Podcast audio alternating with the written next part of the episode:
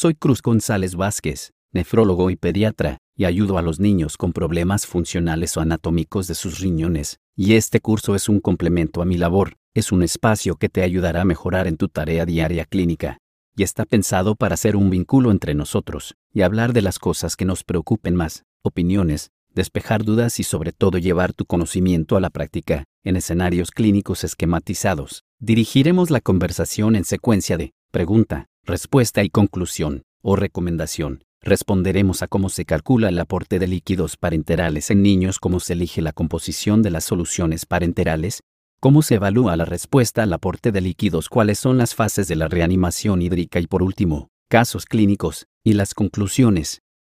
¿Cómo se calcula el aporte de líquidos parenterales en niños?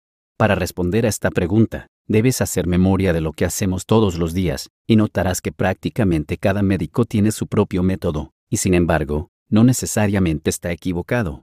Tradicionalmente, existen tres métodos básicos para el cálculo de soluciones intravenosas en niños. El método de calorías basales es útil para todas las edades y estados clínicos. Estima las necesidades basados en la edad y actividad diaria, donde por cada 100 calorías en 24 horas, necesitarán 100 a 120 mililitros de agua y de 2 a 3 miliequivalentes de potasio.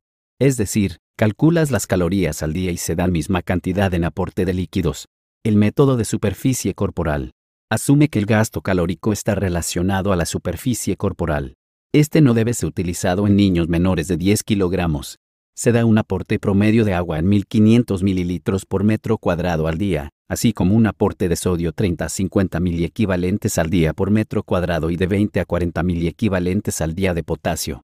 El método de Holiday Segar. En este, se estiman las necesidades calóricas ajustado al peso y asume que por cada 100 kilocalorías en 24 horas, se necesita 100 mililitros. Es el método más comúnmente utilizado. También se nombra como la regla de los 4, 2, 1, y no se usa en menores de 14 días de edad. Ahora bien, en un intento de integrar puntos de vista, a partir de la edición 22 del Manual de Pediatría, Harriet Lane, 2021, solo se recomienda el método de Holiday Segar, en el cual, para los primeros 10 kilogramos se calculan 100 mililitros de líquidos al día, 50 mililitros para los siguientes 10 kilogramos y los kilogramos restantes únicamente 20 mililitros. De manera paralela, existe la regla de 4, 2, 1. Esta consiste en que para el goteo de la infusión por hora, tenemos que para los primeros 10 kilogramos es 4 mililitros por hora, los siguientes 10 kilogramos a 2 mililitros por hora y los restantes a 1 mililitro por hora así, por ejemplo, en un niño de 8 años de edad, con 25 kilogramos de peso. Los primeros 10 kilogramos le corresponden 40 mililitros por hora, luego, los otros 10 kilogramos, a 20 mililitros por hora y los kilogramos restantes 5 mililitros por hora. En total 65 mililitros por hora. Luego, Puedes multiplicar este goteo por 8, 8 horas, que es la duración de un turno habitual, o por 24 las horas del día, según prefieras expresarlo o referirlo en su indicación diaria. A partir de esto, debes hacer la distinción entre los términos de aporte basal, restricción hídrica y pérdidas insensibles. Los aportes basales, como en el caso de Holiday Segar, corresponden a las soluciones de mantenimiento, las que necesita un niño en ayuno y con soluciones intravenosas, tradicionalmente de 1.200 a 1.800 mililitros metro cuadrado al día. La restricción hídrica se refiere a un aporte menor a sus requerimientos basales habituales. En este mismo ejemplo, todo valor menor a 1.200 mililitros metro cuadrado al día. Y por último, las pérdidas insensibles. Indica un aporte que solo cubre sus necesidades mínimas de líquidos. De hecho, cubre los 300 mililitros por metro cuadrado de agua obligatoria renal, que es este volumen mínimo de orina, necesario para excretar la carga osmolar diaria. Se considera que el valor de las pérdidas insensibles es de 400 mililitros por metro cuadrado al día. Usualmente, se indican este aporte en pacientes con anuria y que aún no cuentan con una terapia de sustitución renal con la cual manejar aportes mayores.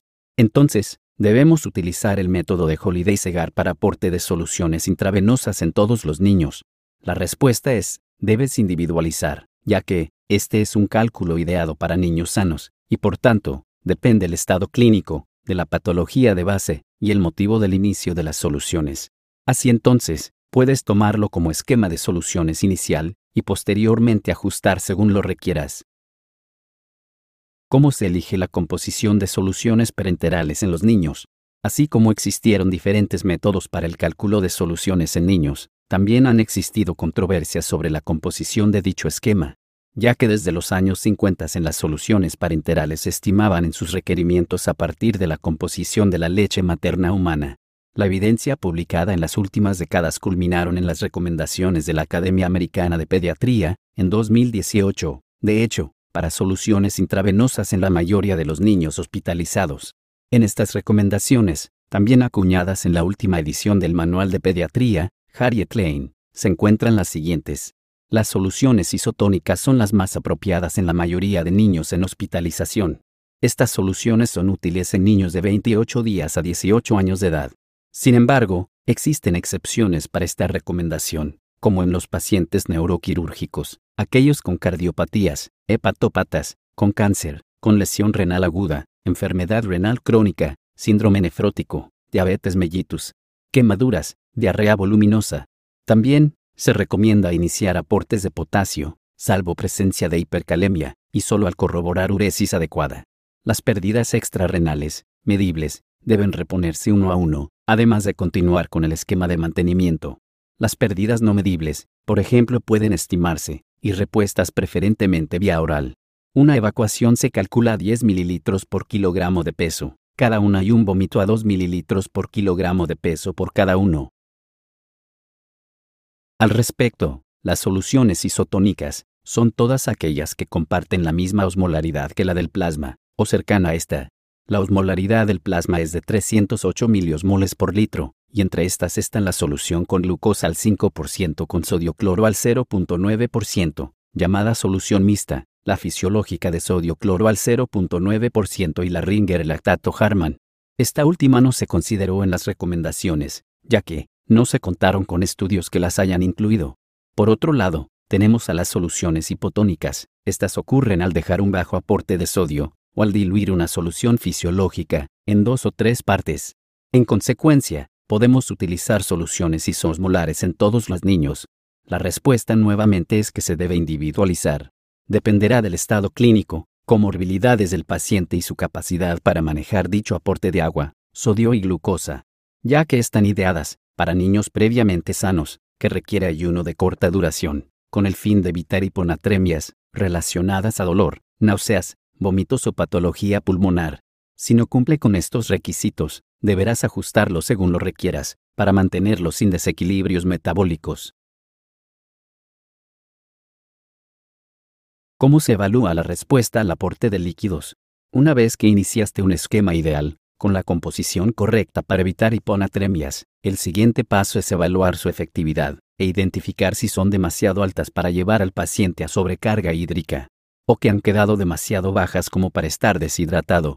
El interrogatorio es básico, puede ser referido por el padre o cuidador, o directamente al paciente. Debes evaluar la presencia de los datos de deshidratación, como sed incrementada, náuseas, cefalea, número de micciones al día, en general menos de cuatro cambios de pañal al día es un parámetro bajo, la sensación de hipertermia en lactantes, así como referir lo irritable. El otro extremo es la presencia de micciones elevadas o de cambios de pañal al día, o que estos se rebosan de orina, otros como vómitos o irritabilidad también pueden estar presentes.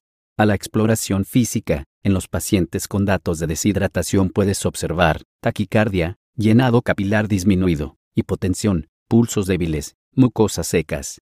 La sobrecarga hídrica puede manifestarse con edemas, hipertensión, datos de falla cardíaca, megalias.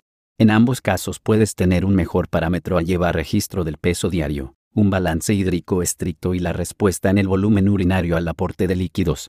Es decir, en un riñón sano debes esperar poliuria con un aporte alto y oliguria por un aporte bajo en las soluciones parenterales. En los pacientes que se encuentran en una área crítica, por ejemplo, puedes servirte además de algunos estudios paraclínicos que te orienta sobre la suficiencia del aporte de líquidos.